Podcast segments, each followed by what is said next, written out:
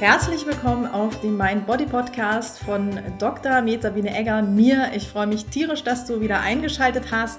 Ich dachte, mir ist es mal wieder Zeit für eine Folge mit mir selber. Ich bin äh, gerade frisch aus dem Nachtdienst zurück, habe also nicht wahnsinnig viel geschlafen und äh, da bin ich mal besonders gut drauf und der Filter im Kopf ist nicht so an. Ähm, also gibt es heute mal so richtig was aufs Ohr. Ich habe das Thema Ernährung ähm, lange umschifft, beziehungsweise mir Mm, ja, mir so ein bisschen, ah, ich wollte nicht so gerne was zu sagen, weil das ja fast schon eine Religion ist heutzutage. Es gibt so viele Mythen. Äh, von Paleo bis roh bis vegan und Nahrungsergänzungsmittel und die Kohlenhydrate sind böse und nein, die Ketos sind toll und äh, also, wenn man da schon als Fachmann äh, oder Fachfrau so ein bisschen äh, ein paar Fragezeichen im Kopf hat, wie muss es erst für den Laien sein, da irgendwie noch durchzublicken?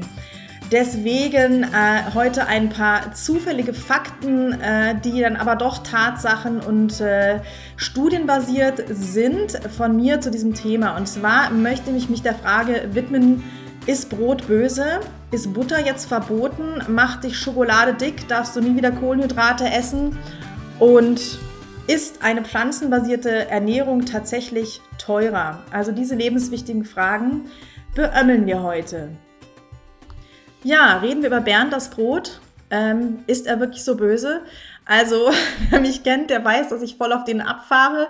Der kommt nachts immer auf den Kika ähm, und hat jetzt eigentlich mit dem Thema äh, Brot eigentlich nur so viel zu tun, dass er einfach Bernd das Brot ist. Ähm, also geht es heute darum, ähm, ob Brotessen dich krank macht. Brot ist einer der größten, wenn nicht der größte Salzlieferant, ähm, wenn du herkömmliches Brot kaufst. So viel dazu. Und dann ist das Brot nicht das Problem, sondern äh, der hohe Salzgehalt, der nicht gesund ist für deine Gefäße. Wir brauchen einen gewissen Salzanteil für unsere Gesundheit, für unser Gleichgewicht im, äh, im Herz-Kreislauf-System, im, im Blut. Aber ähm, das Problem ist heutzutage, dass die meisten äh, Lebensmittel eben wie Wurst, Käse, ähm, ja, Fertiggerichte schon so viel Salz enthalten, dass du gar nicht sehen kannst, dass der Salzstreuer auf dem Tisch eigentlich nicht das Problem ist. Und das Gleiche hast du eben beim Brot. Wenn du Brot kaufst, ist der Salzgehalt einfach schon sehr, sehr hoch. Ähm, dann kann es sein, dass dem Brot ähm, Konservierungsstoffe beigemischt sind, äh, diverse Zuckerarten und ähm, auch Farbstoffe, weil man ja sich so ähm, das zu nutzen gemacht, dass der Verbraucher sich denkt, boah, je dunkler das Brot, desto gesünder äh, und dann äh, kann es durchaus mal sein, dass da Farbstoffe beigemischt sind. Also das ist das Thema beim Brot und das sind natürlich alles Fakten, die nicht wirklich deiner Gesundheit zuträglich sind. Ähm, ich mache es dann ehrlich gesagt so, ähm, ich finde, Brot gehört zu unserer Kultur, das ähm, kann man möchte ich auch gar nicht wegrationalisieren und ich esse sehr gern Brot. Ich mache es tatsächlich so, dass ich völlig simpel mit Wasser und einem Vollkornmehl, ob es jetzt irgendwie Roggenschrot ist oder Dinkel oder was mir einfach gerade in den Weg kommt, äh, möglichst in Bioqualität. Und dann schmeiße ich sämtliche ähm, Gewürze rein, die mir gerade in den Weg kommen, also Fenchelsamen, Koriander, ähm, Kurkuma ein bisschen, ähm, ich, ich weiß gar nicht, was ich da alles, also einfach wirklich Pfefferkörner, Chili, ähm, Trocken, äh, Tomaten, einfach alles, was ich gerade so da habe, was mir in den Sinn kommt, auch mal ein paar Kerne dazu. Ähm, das mache ich eine bunte, lustige Mischung draus und lasse tatsächlich sogar das Salz manchmal ganz weg, weil es dann ein Brot ergibt, wo du nachher ja dann nachsalzen kannst und dann kann jeder individuell für sich entscheiden, was er drauf tut. Ähm, und dann sind wir bei der Butter. Aber so hast du zumindest schon beim Brot mal viel Salz gespart und vielleicht hilfst dir bei der Frage, ob äh, Brot wirklich böse ist. Ähm, Butter. Butter ist ein tierisches Fett. Tierische Fette sind grundsätzlich nicht so gesund wie ähm, pflanzliche Fette äh, oder pflanzliche Proteine auch. Ähm, es ist aber trotzdem so, dass äh, es das sogenannte Alpine Paradox gibt. Das besagt, dass wenn du jetzt äh, Bio-Butter von überwiegend Gras gefütterten äh, Tieren äh, konsumierst, dass du dann einen hohen Anteil Omega-3 und Omega-6-Fettsäuren hast, äh, wenn du die Vollfettvariante nimmst und die wiederum äh, kardioprotektiv wirken können, also dein Herz-Kreislauf-System schützen können. Ähm, das ist eine Studie der ETH in Zürich, wo ich wohne und das ist immer etwas, wo ich meinen Käsekonsum und auch gelegentlich mal Butterkonsum mit ähm, vor mir selbst verteidige. Ähm, ja, also das äh, kann man sich dann immer noch so äh, vor Augen führen, das Alpine Paradox eben, dass eigentlich tierische ähm, Fette und tierische Proteine nicht so gesund sind wie pflanzliche, aber das ist, wenn, wenn gewisse Kriterien eben erfüllt sind, wie die, ja, die alpine und ähm, grasgefütterte Haltung äh, der Tiere, dann ähm, kann man Butter vertreten. Außerdem enthält Butter äh, kurzkettige Fettsäuren, die wiederum können tatsächlich wieder erwarten dazu führen, dass sie als Katalysatoren wirken, also Stoffwechselbeschleuniger und so äh, tatsächlich eine Abnahme ähm, bewirken oder unterstützen können. Also hätte man jetzt auch nicht gedacht, aber finde ich auch nochmal wichtig, dass man das mal gehört hat. Ist Schokolade per se ungesund? Hm, dazu möchte ich euch was vorlesen aus, äh, aus dem Buch mit Ernährung heilen von Professor Andreas Michalsen von der Charité.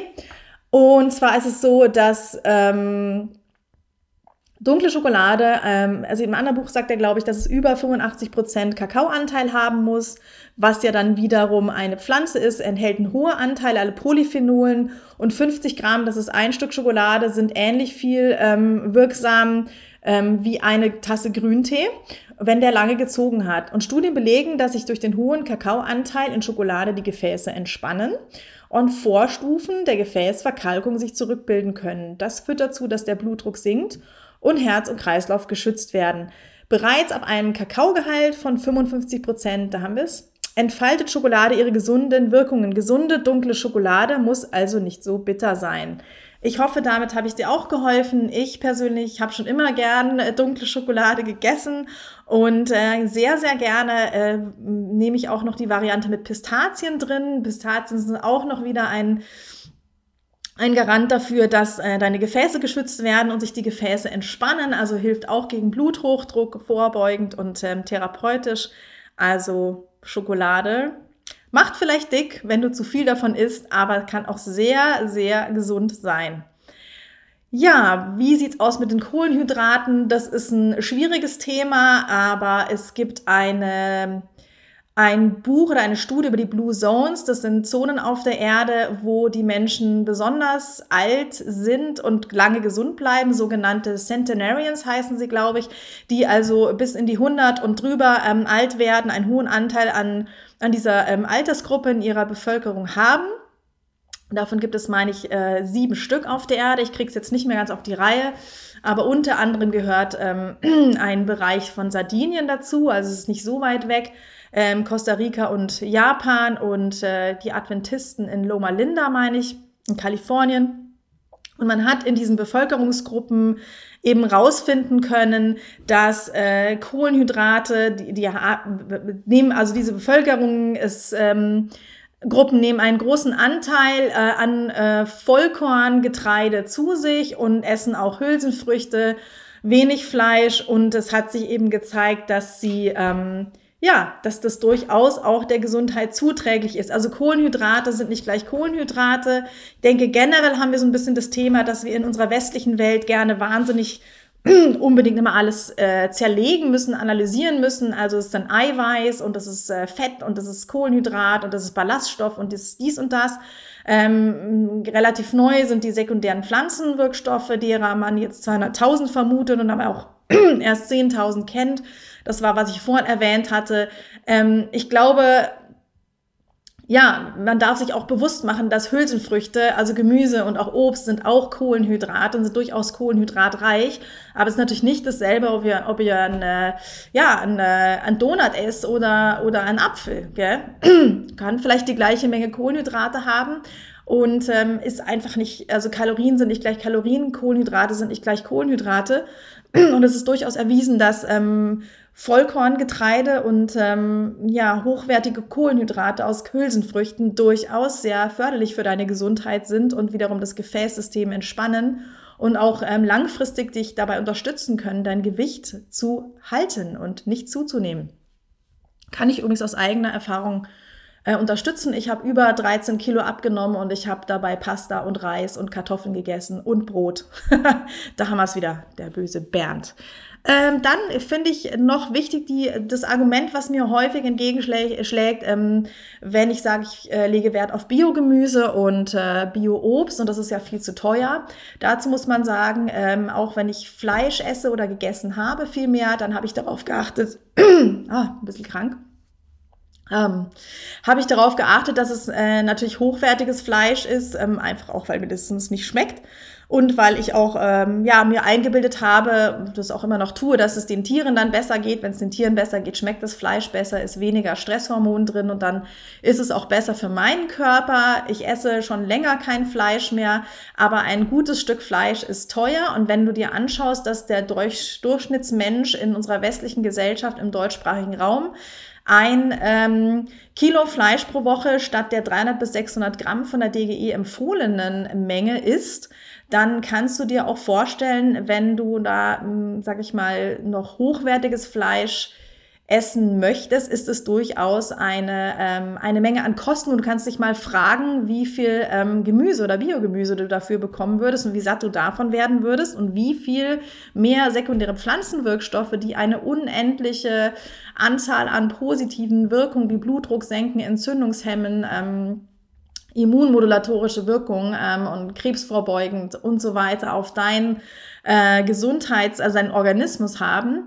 Ähm, ja, was dann da wirklich die Rechnung ist. Äh, es hat sich aus, es gibt eine Studie, äh, die wurde in Frankreich groß angelegt, die besagt, dass du äh, Biogemüse und Obst essen sollte, weil es einfach deutlich das Krebsrisiko senkt, weil es pestizidfreier ist als, ähm, als die Nicht-Bio-Variante und ähm, dann ist immer so die Frage, finde ich, ja, investiere ich jetzt in, wenn du dir überlegst, dass deine Nahrungsmittel schon ähm, zu 40 Prozent dafür verantwortlich gemacht werden, ob du zum Beispiel ein Krebsrisiko hast oder nicht. Also das sind so die letzten Zahlen, die ich äh, auf dem Schirm habe.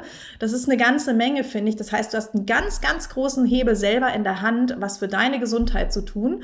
Und dann ist für mich so die Frage, obwohl ich Arzt bin in der Akutmedizin und äh, ich natürlich auch dafür bezahlt werde, dich nachher zu behandeln, wenn du krank bist. Aber ich würde viel, viel lieber ähm, weniger Menschen behandeln und die, die mich dann wirklich brauchen, in der Akutmedizin behandeln, als ja, ähm, zu sehen, dass viel, viel Geld und, und viel, viel Leid entsteht ähm, aufgrund von chronischen Erkrankungen, die man, äh, die du wirklich vermeiden kannst und wo du viel für dich selber tun kannst. Ähm, mit Ernährung. Also ist die Frage, ja, zahle ich äh, selber äh, in die in die in meine Kasse ein, sage ich mal, äh, im, auf dem Biomarkt, auf im Supermarkt an der Bio Gemüse und Obsttheke oder zahle ich nachher, ja, meine, meine Selbstbeteiligung der Krankenkasse oder zahle es die Krankenkasse und äh, habe ich einfach keine Lebensqualität, was mich schlussendlich ja dann auch kostet. Also darf man mal drüber nachdenken. Wenn man dann eben auch noch ein bisschen Fleisch spart, Empfehlung aus der Mind-Body-Medizin wäre, ähm, Fleisch möglichst selten zu essen, also äh, auf einmal die Woche zu reduzieren, ähm, tierische Produkte auch wenig zu essen und zu reduzieren, ähm, um auch wieder oxidativen Stress ähm, zu vermeiden oder zu verringern und ähm, dein Mikrobiom, also die Darmflora, möglichst vielfältig zu halten. Ähm, dann ja, kannst du da eben Kosten sparen und in Pflanzen und langfristige Gesundheit investieren.